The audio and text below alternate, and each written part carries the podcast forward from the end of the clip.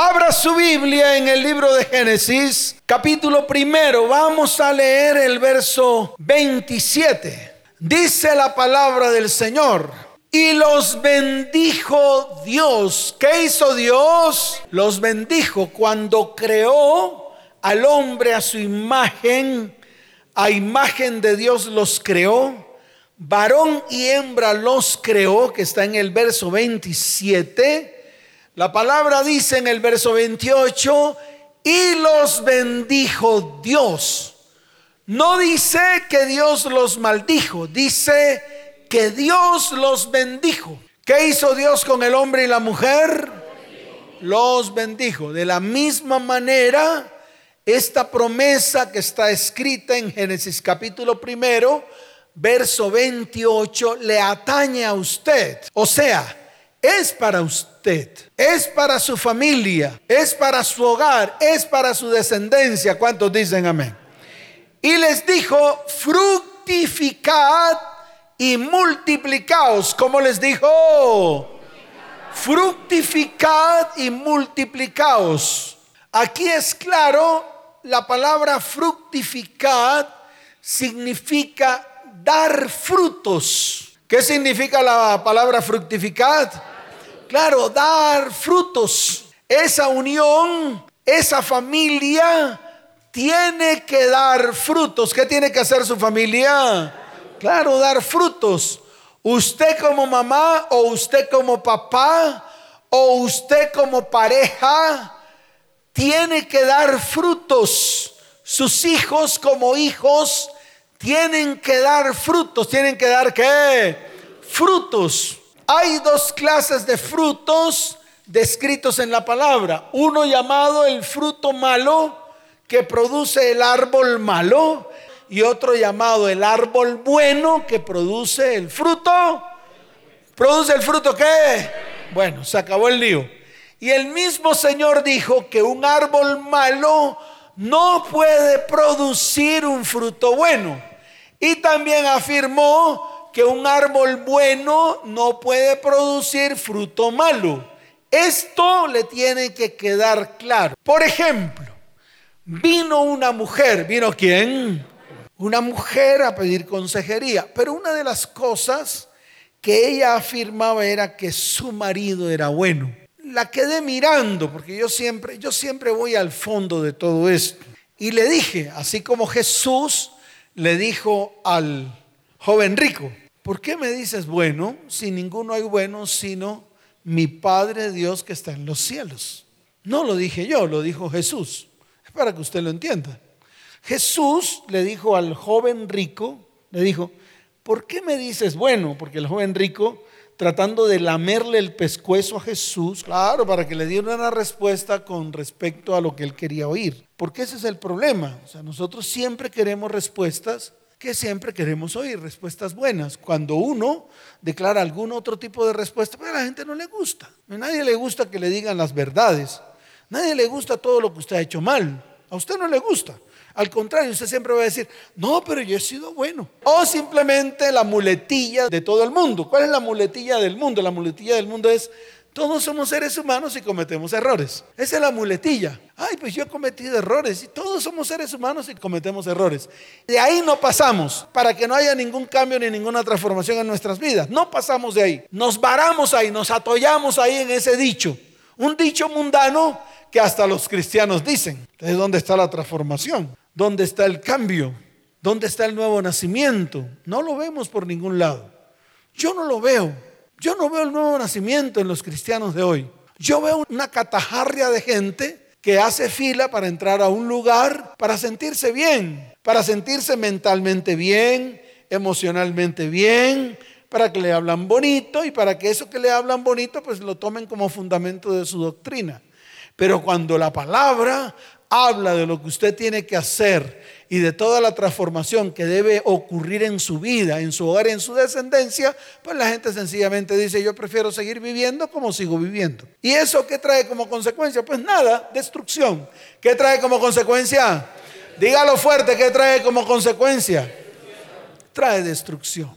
¿Y qué es a la postre lo que Dios quiere?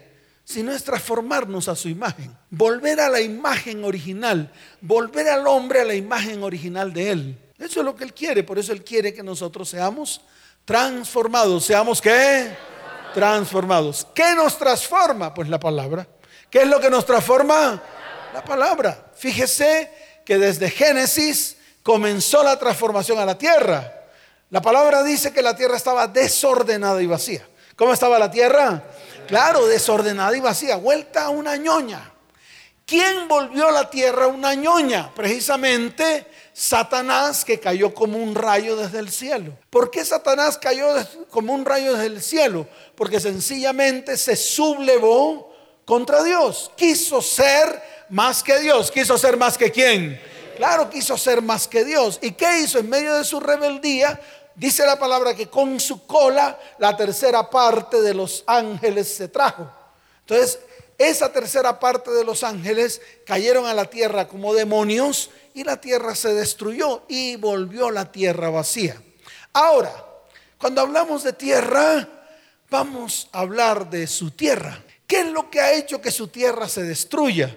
Si no es la maldad que los mismos integrantes de la tierra han metido en la tierra. Y yo se lo voy a volver a repetir para que no le ocurra lo que le ocurrió a esta señora en la consejería. ¿Qué es lo que ha dañado su tierra? Cuando hablo de su tierra, hablo del pedacito que Dios le entregó. Del pedacito de tierra, es que Dios solo le entregó un pedacito de tierra. Le entregó una mujer, le empezó a entregar hijos, comenzó a constituir una familia. Esa es su tierra. ¿Y qué contaminó esa tierra? ¿Qué trajo o qué hizo que esa tierra se convirtiera en una tierra desordenada y vacía? Pues todo lo que usted introdujo en la tierra, o todos los que los que habitan en la tierra introdujeron en la tierra. ¿Y qué dice la palabra que introdujeron? Pues oscuridad, maldad. ¿Qué introdujeron? Oscuridad y maldad. Eso es todo. ¿Representado en qué? Fornicaciones. Se comenzó una relación a punta de fornicación. ¿Y usted cree que esa relación que comenzó a punta de fornicación, Dios la iba a bendecir? Y yo le digo, no, no, porque es fornicación. Se acabó el lío, no le cambia el nombre. Entonces usted comenzó su relación inicial con la mujer en fornicación. Adulterio. ¿Y cuál es el adulterio? Que estando en la tierra el hombre fija sus ojos o la mujer fija sus ojos en quien no debe. Entonces comienza a tener relaciones con otras personas diferentes a las que pertenecen a su tierra. Se llama adulterio. Mentiras, engaños, deshonra, maledicencia, palabras de maldición. Ya, ya usted sabe, usted sabe más que yo. Malgasto del dinero, invertir el dinero en cosas paganas, en cosas mundanas, tomar el dinero que Dios le da a través de su trabajo y convertirlo en, en basura espiritual porque la invierten en cosas que no debe. Algunos a través de balotos, loterías, otro a través de cadenas, otro a través de pagar brujos, otro a través de bares, discotecas, otros a través de pornografía. Compran un celular bien fino y bien bonito y lo dedican a la pornografía. ¿Usted qué cree que pasa? Pues contamina su tierra. No mi vida, la tierra. la tierra, su casa. Porque usted no es solo. Es que usted no es solo. Si usted varón se cree solo y puede hacer lo que se le da la gana, teniendo esposa e hijos, usted se equivocó. Usted está desenfocado. Lo mismo usted, mujer. Usted no puede hacer las cosas solo teniendo un hogar y una familia. Si usted hace algo solo que trae maldad o que está llena de maldad e iniquidad, pues contamina su tierra. ¿Por qué? Porque usted es la autoridad o porque usted pertenece, forma parte de, forma parte de la tierra que Dios le dio.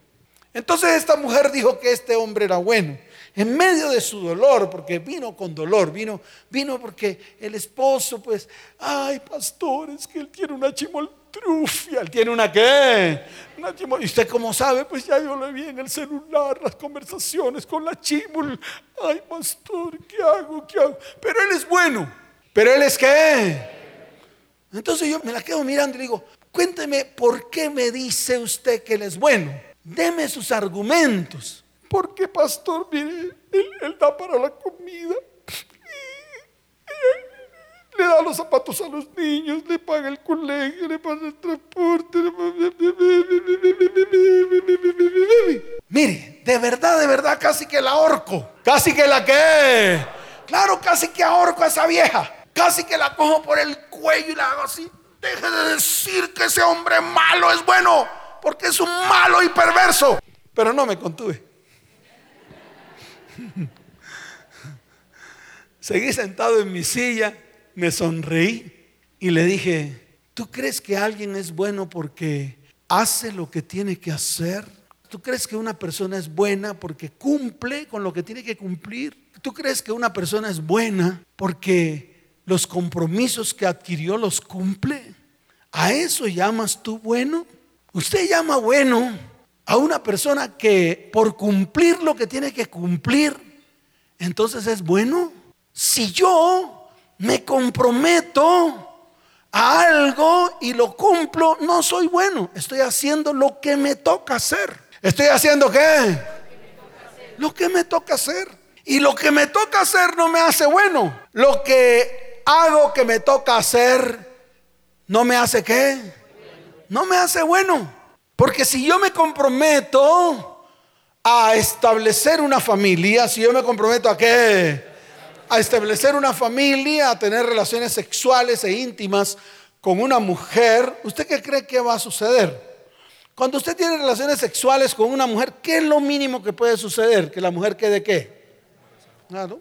Y si eso que usted colocó sobre el vientre de la mujer y fecundó el óvulo de ella y creció su barriga y después tuvo un hijo, mantener, sostener, cuidar, velar por esa, nueva criatura y por la mamá, o sea, por la persona que lo tuvo, ¿lo constituye usted bueno? Porque le lleva una camiseta para que no le dé frío al bebé, o unos zapaticos para que no le dé frío en los pies, o la leche que tiene que darle.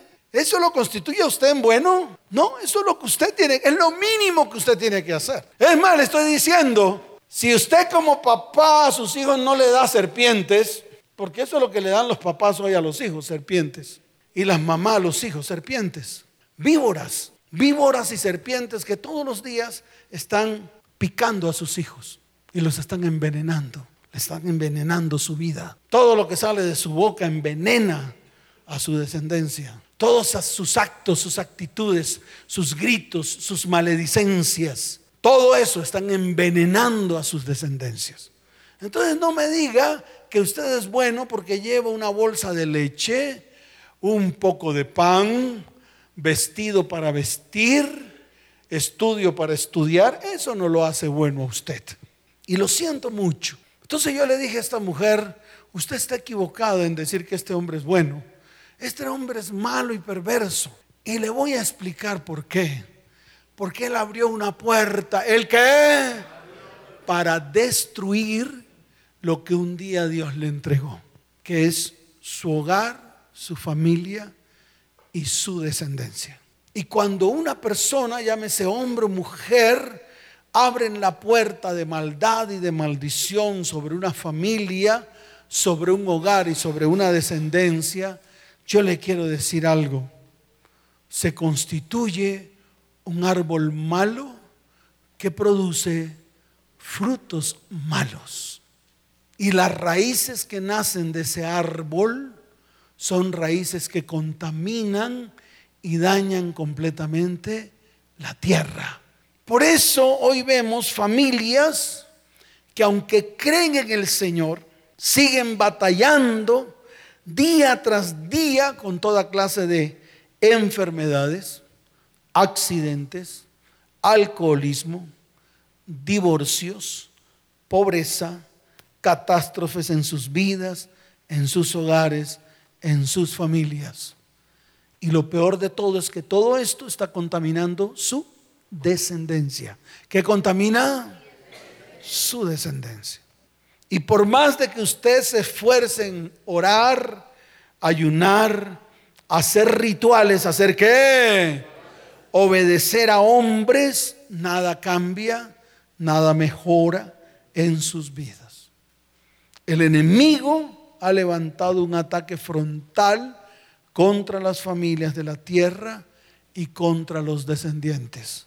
Y nosotros en la iglesia, aplastados en una silla blanca, En otros lugares tal vez sillas pulmán sin hacer nada, creyendo que por magia todo se va a solucionar.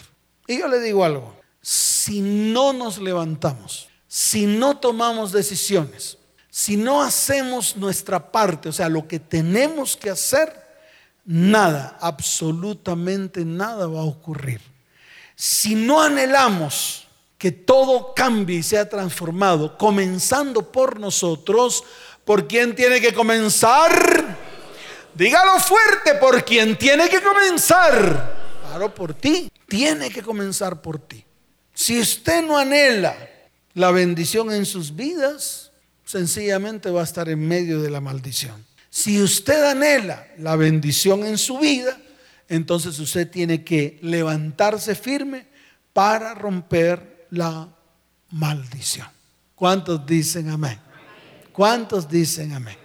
Mire, nosotros como iglesia hemos tomado algunas promesas. ¿Hemos tomado qué? Le voy a explicar qué es lo que Dios nos ha dado a nosotros. Nos ha dado unas palabras descritas en la Biblia. Nos ha dicho que somos un pueblo de Él, de su exclusiva posesión, un pueblo único, un remanente al cual Él quiere bendecir, sanar, restaurar. Nos ha dado la promesa de que desde la cumbre de los montes está regando semilla y esa semilla está cayendo en el corazón de las familias y está diciendo que esas familias florecerán. Nosotros le hemos creído al Señor en esas palabras. Hemos ido a los montes. ¿A dónde hemos ido? A los montes. Hemos ido a los ríos. ¿A dónde hemos ido? A los ríos. Hemos levantado nuestra voz por las familias de la tierra. Esto lo hemos hecho durante muchos años. Llevamos bastantes años siguiendo a los montes. Ahorita estamos un poco en receso porque tenemos que hacer una, una labor delante del Señor que Él nos ha mandado y estamos esperando a que venga el tiempo. Estamos esperando a que venga el tiempo porque no hacemos las cosas por hacerlas, las hacemos en el tiempo que Dios nos dice que tenemos que hacerlas. ¿Cuántos dicen amén? Entonces, eso es lo que hemos hecho. Vamos a los montes, levantamos ofrendas de paz, le clamamos al Señor por las familias de la tierra, le clamamos al Señor por las familias de Colombia, le clamamos al Señor por nuestra nación. Hemos descontaminado a través de la oración ríos. Hemos ido a los siete ríos que bañan Bogotá, vienen de las montañas siete ríos y nosotros hemos ido a todos esos ríos y hemos orado en esos ríos. Hemos ido a varios lugares de Colombia que Dios nos ha mandado a ir para orar por las familias de la tierra. Hemos ido incluso sin recursos, Dios ha abierto puertas. Eso es lo que hemos hecho porque Dios nos ha mandado a hacer eso. Él nos dio más palabras, por ejemplo, una que está en Malaquías, capítulo 4, verso 6. ¿Está en dónde? Dígalo fuerte, ¿dónde está? En Malaquías capítulo 4, verso 6. Él nos dijo en Malaquías que Él hará volver el corazón de los padres hacia los hijos. Que Él hará volver el corazón de los que? De los padres hacia los hijos. Dice, Él hará volver el corazón de los padres hacia los hijos y el corazón de los hijos hacia los padres. Alguien me decía en estos días, pastores, que los primeros que tenemos que volvernos a nuestros hijos somos nosotros. ¿Quiénes somos? Nosotros. Y hemos tomado esta palabra como una palabra fundamento para, para la iglesia, para las familias de la tierra. Y le hemos dicho a los hombres que han venido a consejería, que vienen y dicen, pastor, ¿cuál será la causa de mi ruina, de mi escasez? ¿Cuál será la causa de que nunca he podido hacer nada? Todo lo que hago me ha salido mal. ¿Cuál es la causa? Y siempre hemos encontrado que la causa fue la maldición inicial de los hijos que dejó tirado, la maldición inicial de las mujeres que tuvo al comienzo, que las abandonó y las abandonó con hijos y entonces le hemos dicho a ellos, vaya y restaure la relación con sus hijos. Pídales perdón, que haya sanidad en el corazón de ellos, para que ellos en vez de maldecirlo, sigan maldiciéndolo, lo bendigan.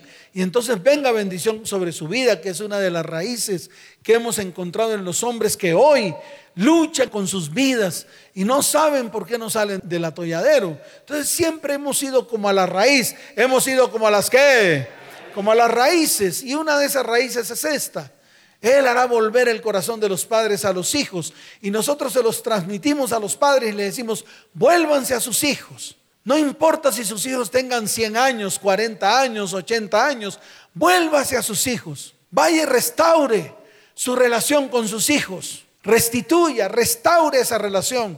¿Para qué? Para que esos hijos lo bendigan a usted. Porque ha estado en medio de la maldición de sus hijos. Ha estado en medio de la maldición de la mujer que en esos momentos, o en el momento en que usted la abandonó, tenía autoridad sobre usted.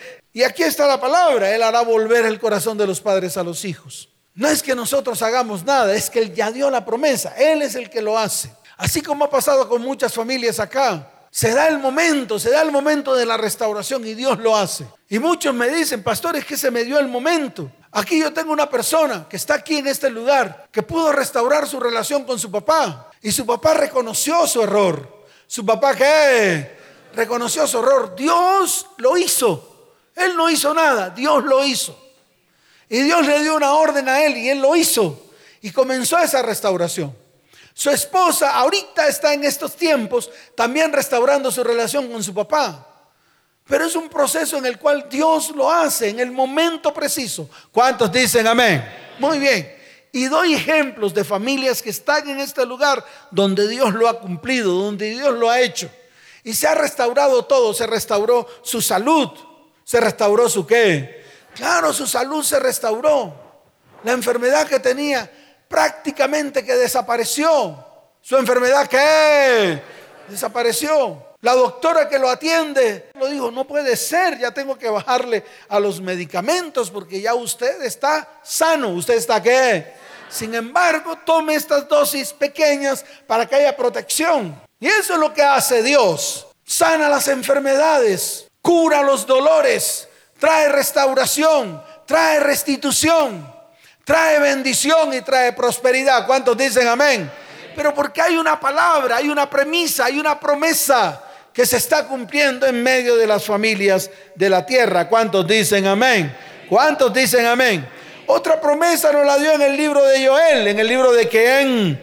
Claro, de Joel, donde habla de restituir. Dice la palabra, y restituiré. ¿Cómo dice la palabra? Dígalo fuerte como dice la palabra. Y os restituiré los años que comió la oruga, el saltón, el revoltón y la langosta. Y eso es lo que Él va a hacer. Va a restituir. ¿Qué va a hacer el Señor? Claro, va a restituir su vida económica y financiera. Pero ¿qué tiene que hacer usted? No solamente es la promesa, es comenzar a caminar en la promesa. ¿Qué tiene que hacer usted? Dígalo fuerte que tiene que hacer. Claro, caminar en medio de la promesa. Mire lo que dice la palabra en Joel capítulo 2, desde el verso 18. Dice, y Jehová solícito por su tierra. Claro, esta es la tierra del Señor. Este es el pueblo santo que Él quiere santificar y apartar para Él. Ese es el pueblo que Él quiere bendecir. Ese es el pueblo único de su exclusiva posesión. Usted tiene que determinar hoy en su corazón ser de la exclusiva posesión de Dios. Usted tiene que determinar en su corazón formar parte de ese pueblo único, de ese pueblo que, claro, de ese pueblo único, de su exclusiva posesión, su tesoro. Y el tesoro de Dios es este pueblo que está levantando en este tiempo. ¿Cuántos dicen amén? Entonces dice la palabra que Jehová solícito por su pueblo, solícito por esta tierra, solícito por cada familia y cada hogar que está aquí, dice, perdonará a su pueblo. ¿Qué va a hacer él? Claro, él va a perdonar a su pueblo, lo va a perdonar a usted.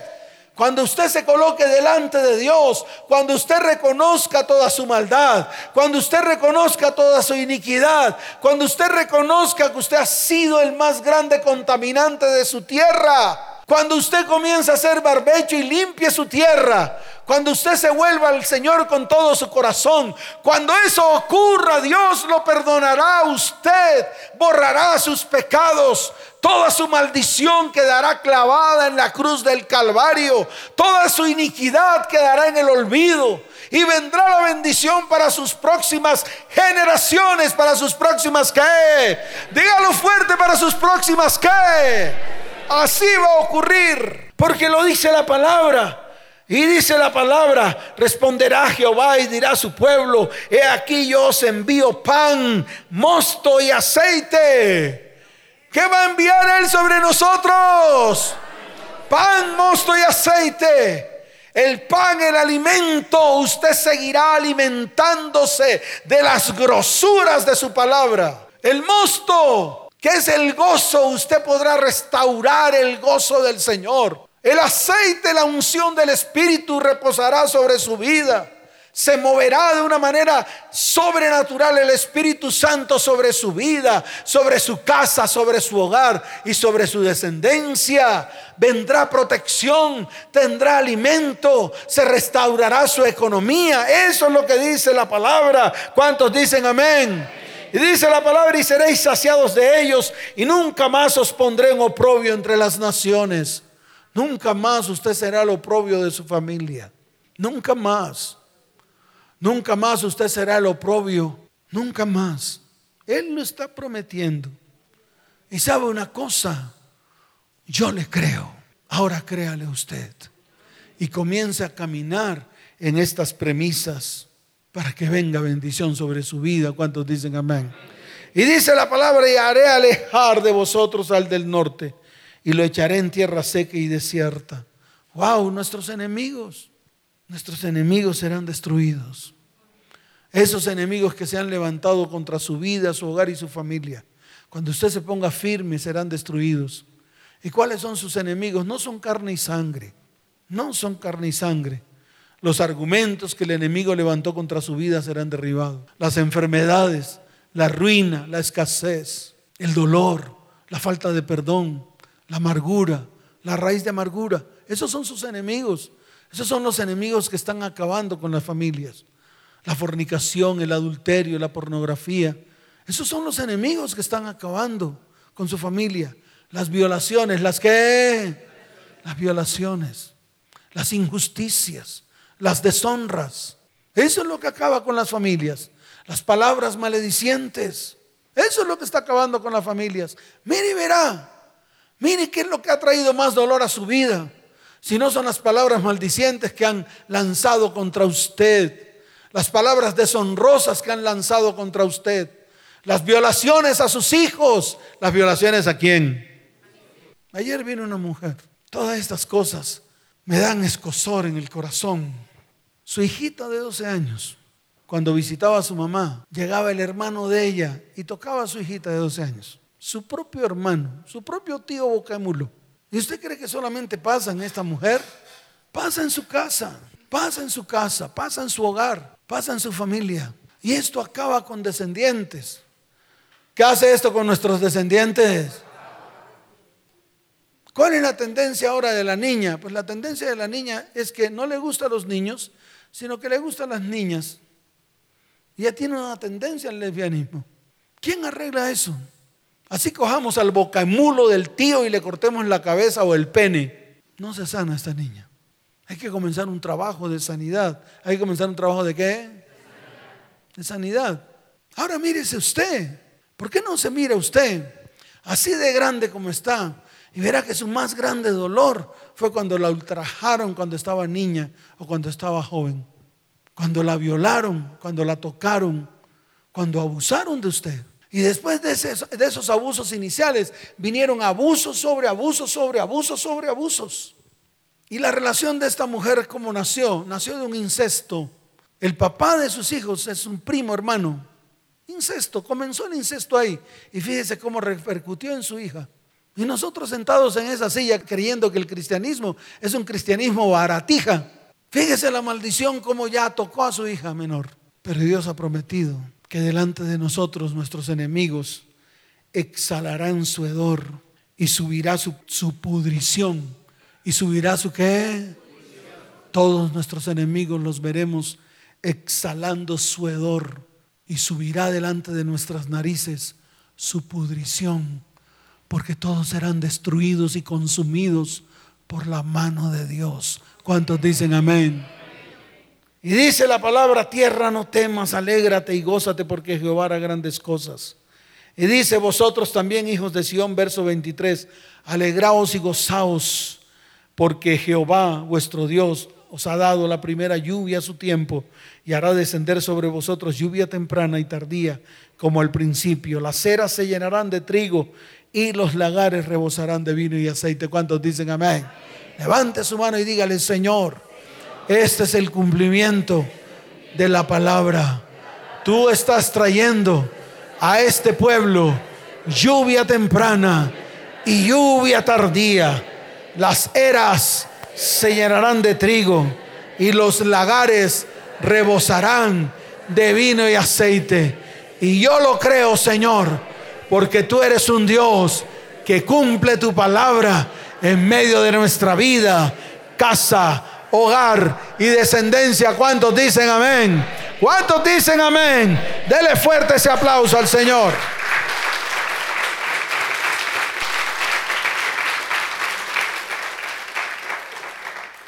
Y dice el verso 25 de Joel capítulo 2, y os restituiré, como dice, los años que comió la oruga, el saltón, el revoltón y la langosta, mi gran ejército que envié contra vosotros. Comeréis hasta saciaros y alabaréis el nombre de Jehová vuestro Dios, el cual hizo maravillas con vosotros y nunca jamás mi pueblo será avergonzado. ¿Cuántos dicen amén? Levante su mano y dígale, Señor, este es el tiempo del cumplimiento de tu palabra. Restituirás los años que comió la oruga, el saltón, el revoltón y la langosta. Comeré hasta saciarme y alabaré el nombre de Jehová mi Dios, el cual hoy está haciendo maravillas y nunca más seré avergonzado. Mi vergüenza será quitada mi afrenta será quitada, mi dolor será quitado, mi enfermedad será quitada, mi ruina será quitada y vendrá bendición sobre mi vida, sobre mi casa, sobre mi familia y sobre mi descendencia. En el nombre de Jesús, ¿cuántos dicen amén? ¿Cuántos dicen amén? Fuerte ese aplauso al Señor.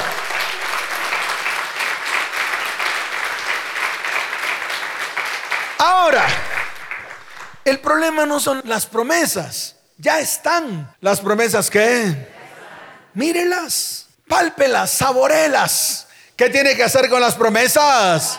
Claro, palparlas, saborearlas, declararlas sobre nuestras vidas, sobre nuestros hijos, sobre nuestros descendientes. Qué bueno es que usted hoy se siente en la cama de sus hijos, en cada una de ellas y coloque su mano sobre ellos y comience a bendecirlos. Qué bueno que usted coja y haga un paseo por su casa desde abajo hasta arriba y comience a bendecir su casa y pronuncia esta palabra. Qué bueno es eso. Pero yo le quiero decir algo. Eso se puede convertir en fetichería y se puede convertir en un ritual más como el que hacía mi mamá. ¿Quién lo hacía?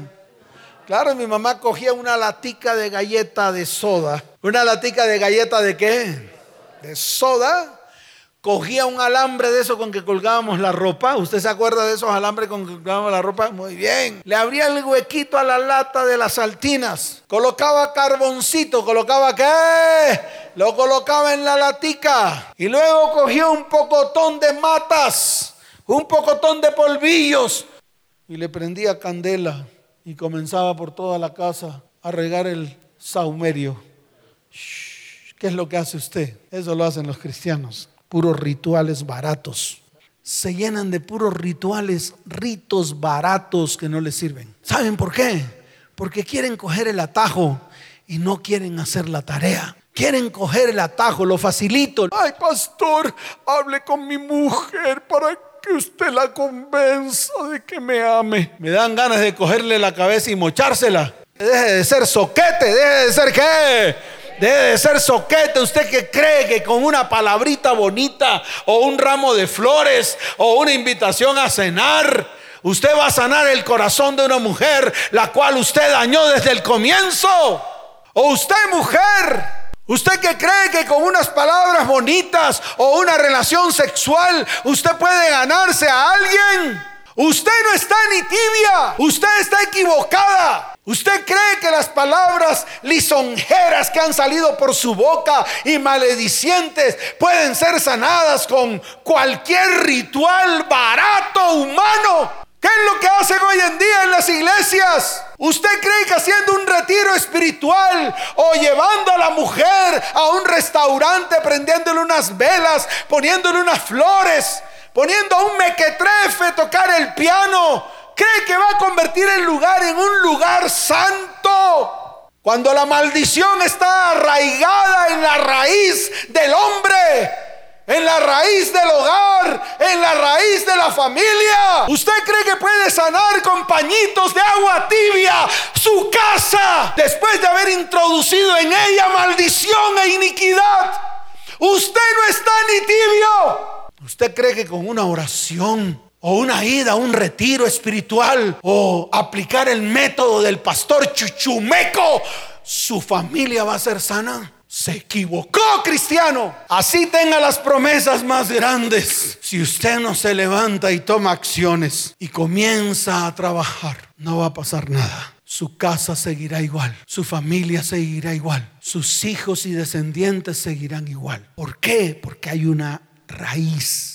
Y usted tiene que comenzar a buscar las causas. La puerta que usted abrió, que aún está abierta, que aún está que Ay, no, pastor, fui a donde el pastor Chichumeco y él me la cerró. Ese no tiene la autoridad para cerrar nada. No tiene autoridad. Él no tiene autoridad sobre su maldición. Usted es el que tiene la autoridad para revocar la maldición y la iniquidad porque usted fue el que la introdujo. Y eso le tiene que quedar claro. Hoy eso le tiene que hacer mella en su corazón si quiere que algo sea transformado, si quiere ver la bendición. Obligatorio romper la maldición. ¿Obligatorio qué?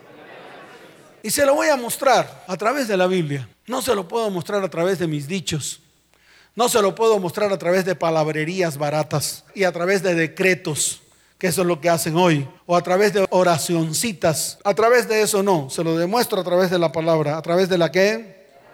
Mire, en Génesis capítulo 3, Dios coloca al hombre en el Edén y lo bendice y le entrega por herencia la tierra y coloca un mandato sobre ellos. ¿Cuántos saben esto? Claro, todos los cristianos lo sabemos especialmente lo que, los que hemos leído la Biblia o los que de una u otra manera hemos ido a cursos de liderazgo, a cursos de teología, al curso nivel 1, 2, 3, 4, 5, 6, 7, 8, 9, 10, 11, 12, no sirvió, 1, 2, 3, 4, 5, 6, no sirvió, 1, 2, 3, 4, 5, 6, 7, y pague un pocotón de plata, y 1, 2, 3, 4, no sirvió, y usted repite y repite, entonces tiene que ir al retiro 1, al retiro 2, al retiro 3, al retiro 4, al retiro 5, al retiro 6, y siguen los retiros al retiro 8, al retiro 10. No sirvió, vamos otra vez al POS, al PRE, al PRI, al PRU, al PRA, a todo. Entonces usted lo hace y gasta un pocotón de plata. Se gastó su plata y cuando va a su familia, su familia está vuelta una porquería. Sus hijos en medio de la marihuana se volvieron marihuaneros, burros. Sus hijas ya consiguieron novios y eso parecen violín prestado. ¿Parecen qué? Violín prestado. El man las preña y llega su hija, se va para su casa porque ya el man las preñó y las dejó. Y usted en la iglesia repitiendo nivel 1, nivel 2, nivel 3, nivel 4, al servicio de un postín. Eso es lo que pasa. ¿Le gusta o no? No me gusta. Me importa que no le guste, pero es la verdad. Y esa verdad le duele a la propia iglesia porque no quieren afrontar sus verdades. Entonces Dios coloca a Adán y Eva en una tierra bonita. En una tierra que bonita y linda. Aleluya, aleluya, amén. Adán y Eva en medio de una tierra bonita. Producía de todo. ¿Qué producía la tierra? De todo. De todo le producía Adán y Eva. Ellos podían comer lo que se les daba la gana. Si querían matar la gallina, la mataban y se la comían. Si querían comerse la fruta del árbol X, se la comían. Todo se lo podían comer. Era de ellos. Era de ellos. ¿Qué pasó? Inmediatamente que ellos desobedecieron la orden de Dios, inmediatamente comenzó la tierra a ser raída. ¿Qué comenzó a hacer la tierra? A ser raída. ¿Por qué? Número uno, porque el pecado trae maldición de parte de Dios. no! Entonces la palabra, usted rompa la hoja, pues si quiere coja la palabra y bótela. Arme su propia Biblia. Si esto no le interesa, si esto no le conviene, pues arme la suya. a través de sus teorías. Mire lo que dice la palabra en Génesis 3:17. Dijo, maldita sea la tierra por tu causa. ¿Cómo dijo Dios? Maldita sea la que. La tierra por quién? Ahí está, la tierra se maldijo. ¿Y quién declaró la palabra? ¿Quién declaró la palabra? Dios. No fue alguien diferente. Dice la palabra que Dios se paseaba en medio del huerto y vio que Adán y Eva no andaban por ahí. ¿Dónde, andará, ¿Dónde andará Adancito? ¿Y tú crees que no te ha visto? O a ti, mujer, ¿tú crees que no te ha visto? ¿Tú crees que te puedes esconder de Dios cuantas veces te dé la gana?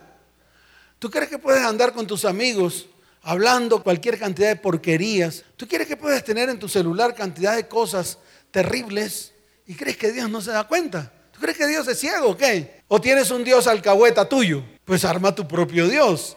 Si quieres arma tu propio Dios, arma tu propia palabra, tu propia Biblia y acomódala a tu vida. Yo te digo las consecuencias y lo que te va a ocurrir al final. Vas a tener que devolver todo el tiempo y volverte a Dios para que Dios pueda hacer medio algo en tu vida. ¿Qué es lo que pasa hoy en día? Comienza el cáncer, vienen aquí a la clínica de al lado y ahí sí le claman a Dios, ya cuando todo está consumado, pero no se acuerdan de toda la porquería que hicieron de ahí para atrás. De eso no se acuerdan, entonces van a Dios para que Dios les apague el incendio. Eso es lo que hacemos los cristianos. Nunca vamos a la causa para que se rompa, sino que vamos a la consecuencia para ver si alguien puede aminorar las consecuencias. Pastor, ore por mi cáncer. Y yo no voy a orar por tu cáncer, yo oro por tu causa. Si tú me dices la causa de ese cáncer, oro por tu causa para que se rompa de raíz, porque las consecuencias ya están.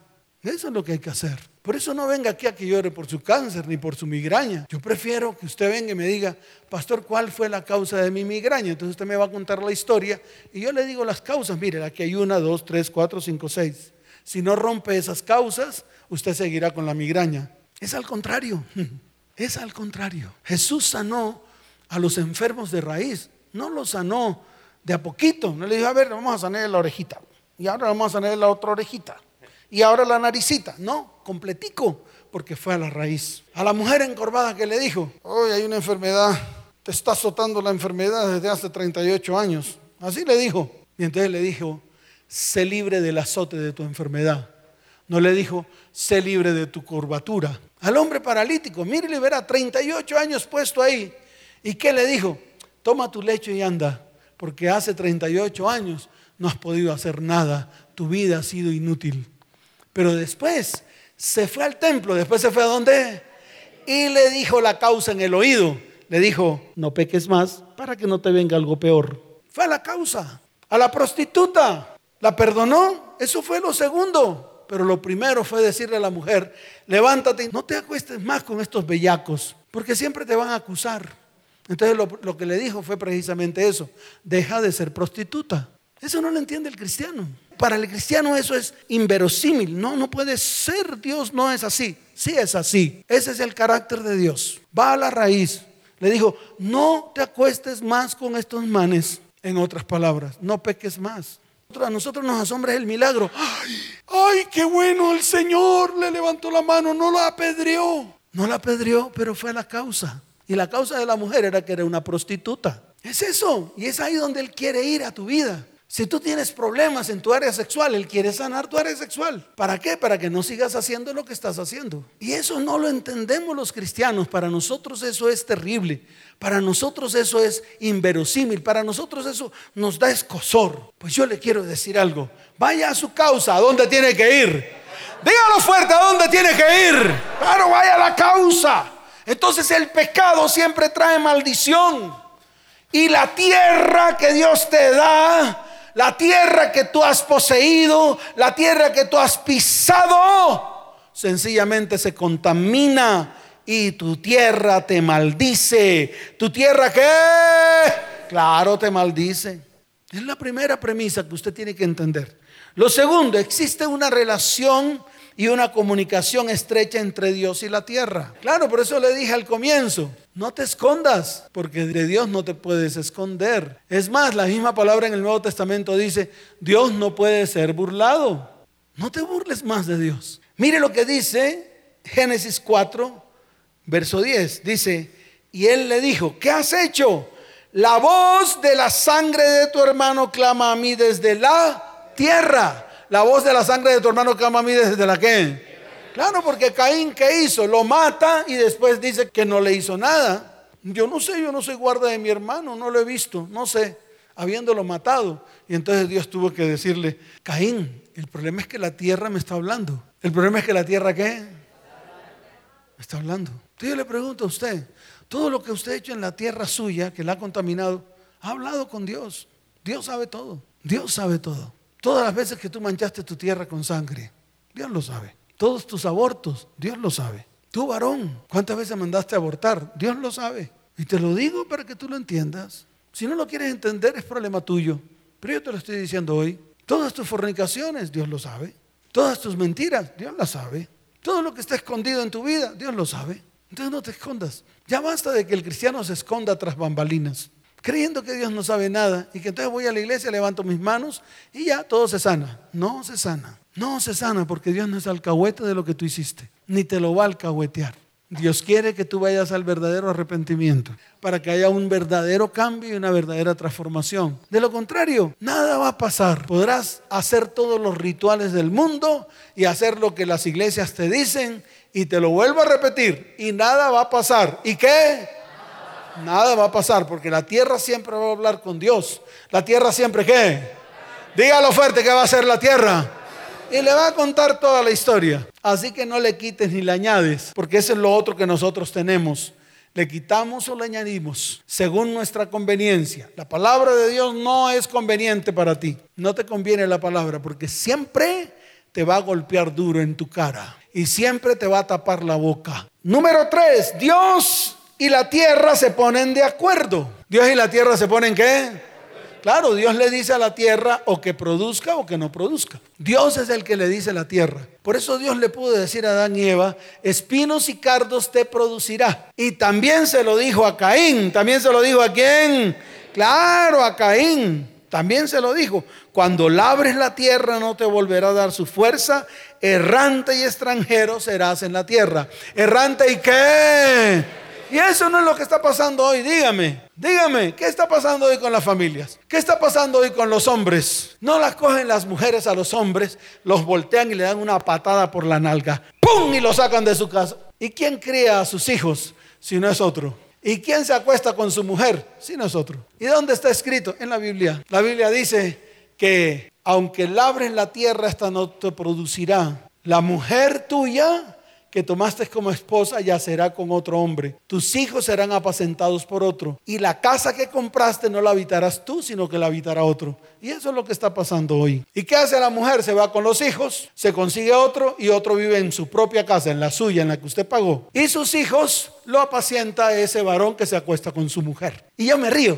¿Y sabe por qué me río? Porque usted tiene cara de soquete, de sordo. Usted no oye. La iglesia no oye le pasa lo que le pasa y no oye.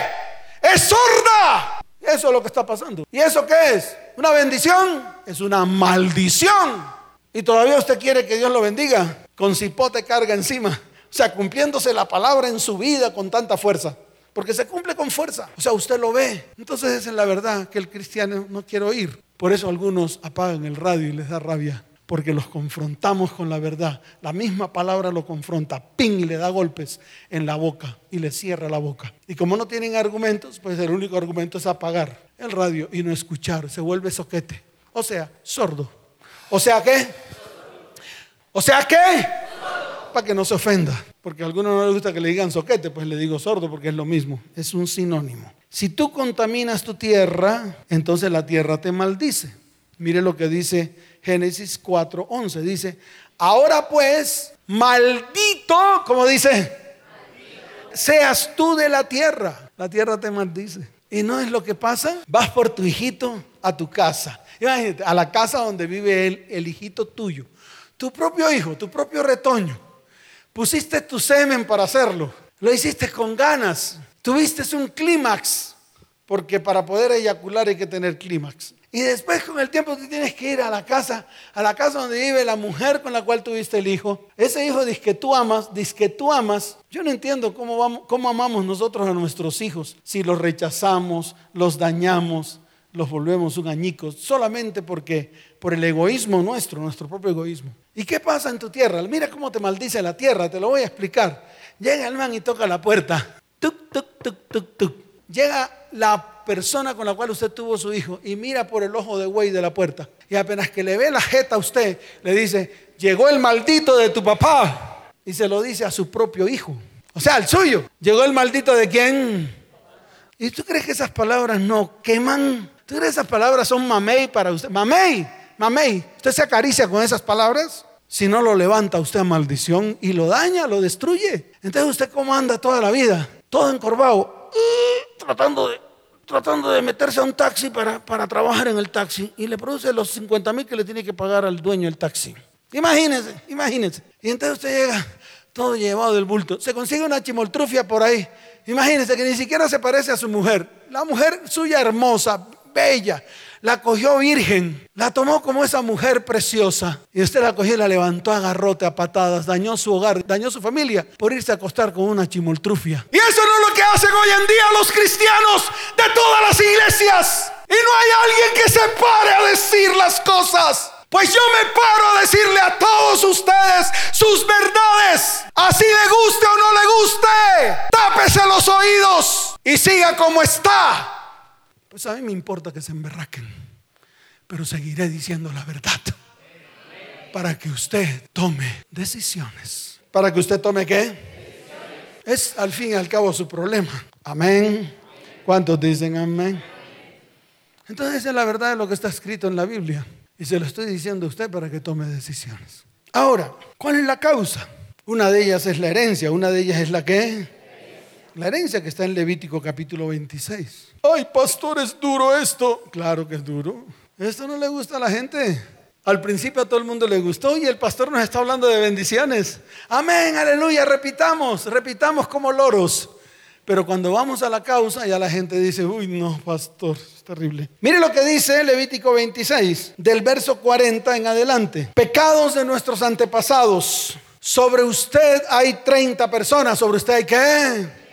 Y si usted se casa, sobre sus descendientes hay 60 personas. 60 personas que influencian sobre su descendencia. 30 que influencian sobre usted. Les voy a mostrar. Dos papás. ¿Cuántos papás? Dos. Cuatro abuelos. ¿Cuántos van? Muy bien, ocho bisabuelos, ¿cuántos van? Y dieciséis tatarabuelos, ¿cuántos son? Ah, muy bien, entonces no me equivoqué. Sumé bien. Y si usted se casa con la persona que tiene a su lado o se casó con la persona que tiene a su lado, son 30 suyos y 30 de su mujer que influencian sobre sus descendientes. 60. El problema es que no pasa así. El problema es que ahora no solamente son 60, porque ahora la mujer deja al hombre y se va con otro man. Entonces imagínense toda esa herencia espiritual sobre sus hijos. Entonces son otros 30 más. Y entonces con él tiene algunos hijos, o uno, y luego ese tampoco le sirvió, otro, 30 más. Imagínense cayendo sobre esa descendencia suya. ¡Wow! ¡Qué terrible! Y el diablo riéndose y los cristianos sentados en la silla. ¿Y qué dice la palabra que tenemos que hacer? Pues lo que dice Levítico. Mire lo que dice Levítico. Dice la palabra. Levítico capítulo 26, versos 40 al 42 dice, y confesarán su iniquidad y la iniquidad de sus padres por su prevaricación con que prevaricaron contra mí y también porque anduvieron conmigo en oposición. Y yo también habré andado en contra de ellos y los habré hecho entrar en la tierra de sus enemigos. Y entonces se humillará su corazón incircunciso y reconocerán su pecado. Entonces yo me acordaré de mi pacto con Jacob y asimismo de mi pacto con Isaac y también de mi pacto con Abraham. Me acordaré y haré memoria de la... Eso es lo que hay que hacer. Ya, ahí está la, ahí está la, la solución. Número dos, relación con cosas inmundas. ¿Relación con qué? Por ejemplo, objetos malditos. Eso está en Deuteronomio capítulo 7, verso 26. Dice la palabra del Señor. Y no traerás cosa abominable a tu casa. ¿A dónde no traerás cosa abominable? Para que no seas anatema, del todo la aborrecerás y la abominarás, porque es anatema. Entonces, si usted tiene cosas abominables en su casa, anatemas, pues quítelas, ahorita que llegue. Eso que se robó, eso que se robó que para usted fuera una joya. Esas hojas que se robó de la empresa o el esfero o la regla. Todo eso, todo lo que se roba usted de su jefe. Eso es anatema. Cosas raras, esfinges, cosas raras que usted tiene en su casa. El, el yin and yang. Las velitas colgadas, todo eso hay que sacarlo. Eso es cosa inmunda delante de los ojos de Dios. No es que las velas le traigan a usted paz. Yo para lo único que uso las velas es para quitar los olores del inodoro. ¿Para quitar los olores de qué? Las velas son brujería y hechicería. Todo eso que usted tiene en su casa y esas cosas que usted hace, cosas raras. Ahora hoy en día los cristianos practican el, el yoga, el no sé qué vainas. Ahora una cantidad de vainas orientales. Dije para que se sientan bien, porque eso trae paz y quita el estrés. ¡Ja! Habráse visto semejante porquería metida dentro del cristianismo. Si el mismo cristianismo no acepta eso, el mismo Señor lo declaró. La inmundicia más grande para Dios es la idolatría, la brujería y la hechicería. Son abominación, son qué? Dígalo fuerte, son qué? Abominación. Mire, palabras de maldición hechas por personas de autoridad. Eso lo vamos a atacar hoy. Las personas de más autoridad sobre su casa son ustedes. Amén. Muy bien. Por desobedecer la palabra, mire, Dios en Deuteronomio capítulo 30 da una orden y esa orden es clara. Él dice que coloca delante de vosotros la vida o la muerte, la bendición y la maldición. ¿Cuántos dicen amén? Aquí está en el libro de Deuteronomio capítulo 30 verso 19. Dice, a los cielos y a la tierra llamo por testigos hoy contra vosotros, que os he puesto delante la vida y la muerte, la bendición y la maldición. Escoge pues la vida para que vivas tú y tu descendencia, amando a Jehová tu Dios, atendiendo a su voz y siguiéndole a él, porque él es vida para ti y prolongación de tus días, a fin de que habites sobre la tierra que juró Jehová a tus padres Abraham, Isaac y Jacob, que se las había de dar. Entonces, hoy el Señor te pone dos cosas, la vida o la muerte, la bendición o la maldición. Escoge pues. ¿Cuántos escogen la bendición? Levante la mano. ¿Cuántos escogen la maldición? ¿Cuántos escogen la bendición? Nadie quiere la maldición. Entonces escoge. Hoy vas a escoger. ¿Cuántos dicen amén? Pecados no confesados, pecados que no confesados. Y por último, hacer prácticas ocultistas. Entonces, estas son las causas. Son estas las que acabamos de declarar. Amén. ¿Cuántos dicen amén? ¿Qué decisión va a tomar? Levántese, póngase en pie. ¿Está listo? Muy bien. Levante su mano derecha, solo la derecha. Y dígale, Señor, así como dice tu palabra en Levítico 26, desde el verso 40 hasta el verso 42. Hoy me atrevo a confesar los pecados de mis ascendientes. Señor, con mis ojos, con mi corazón y con mi mente, vi en mi casa, tanto paterna como materna, iniquidad, pecado. Vi, Señor, como la destrucción vino sobre ellos. Mas yo no quiero que llegue a mi vida o que llegue a mi descendencia. Por lo tanto, delante de ti, con un corazón contrito y humillado, confieso los pecados de mis ascendientes. Todos ellos los llevo a la cruz del Calvario y allí se corta la maldición que ha venido sobre mi familia y sobre mi descendencia.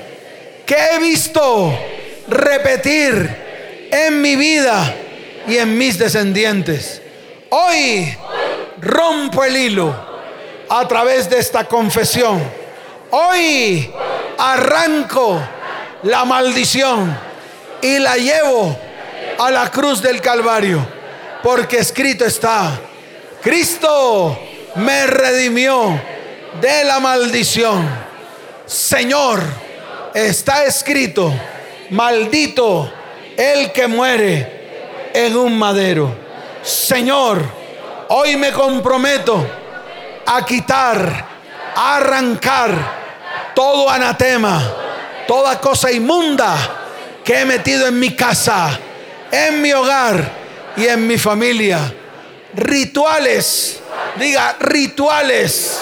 Señor, hoy confieso que he vivido una vida de rituales, de rituales religiosos, a la cual renuncio y echo fuera de mi casa, de mi hogar, y nunca mis descendientes tocarán ni poseerán estos anatemas. Cosas que he robado, cosas que he tomado prestadas y que no las he devuelto. Señor, dineros mal habidos que he metido, que he introducido en medio de mi hogar y en medio de mi familia, que se convirtieron en anatema. Hoy, hoy las llevo a la cruz. Hoy se rompe esa raíz de maldición. Señor, hoy reconozco que he desobedecido tu palabra. He preferido la maldición y la muerte. Mas hoy, diga más hoy, me vuelvo a ti. Hoy me afirmo en tu palabra. Hoy quiero cumplir con lo que dice tu palabra. Y tu palabra dice que escoja pues la vida, la bendición para mí, para mi hogar y para mis descendientes. Señor, hoy abro mi boca para romper toda palabra de maldición. Levante su voz y diga, Señor, con mis labios, con mis labios, he maldecido a muchos los cuales estaban bajo mi autoridad.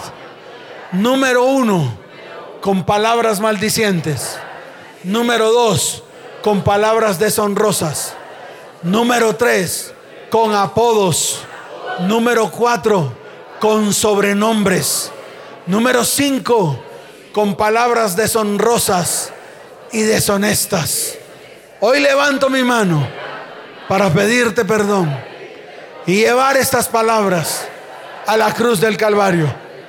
Con la misma autoridad con que la declaré, con la misma autoridad las revoco. A todas las personas con las cuales tuve, tengo o he tenido autoridad. Esto es con mis hijos, con mis descendientes, con mi cónyuge, con mi hogar, con mi familia, con las personas que están bajo mi autoridad. Hoy rompo esas palabras y las llevo a la cruz del Calvario. Señor, y hoy levanto mi voz para declarar con mis labios, ninguna de estas palabras se hace realidad por lo tanto, ato, encadeno todo demonio que salió de mi boca a cumplir propósito por medio de las palabras que declaré sobre personas con las cuales tenía autoridad. Las llevo a la cruz del Calvario. Todos esos demonios son exhibidos públicamente y son destruidos en el nombre de Jesús. Señor, hoy me coloco delante de ti. Hay pecados en mi vida que no he confesado. ¿Cuántos tienen pecados sin confeso? Levante la mano. Todos. Levante su mano y diga, hoy los llevo a la cruz. Y esos pecados se destruyen. Porque escrito está, ciertamente llevó mis pecados, mis dolencias, el castigo de mi pecado fue sobre él y por su llaga fuimos nosotros curados. Señor, hoy renuncio a toda práctica ocultista. Diga, hoy renuncio a toda práctica ocultista. Hoy, Señor, lo llevo a la cruz toda práctica oriental ocultista que va en contra de lo que dice la palabra. Hoy renuncio a esas prácticas. Hoy, Señor, te pido perdón porque de una u otra manera contaminé mi tierra con prácticas ocultistas. Llámese brujería. Diga, llámese brujería. Llámese hechicería. Señor, hoy te pido perdón porque esa abominación delante de tus ojos, mis prácticas ocultistas, en el nombre de Jesús. Señor, hoy levanto mi voz para declarar lo que dice tu palabra. Levante su mano y diga, oh Señor, conforme a todos sus actos de justicia, aparta ahora tu ira y tu furor de mi tierra.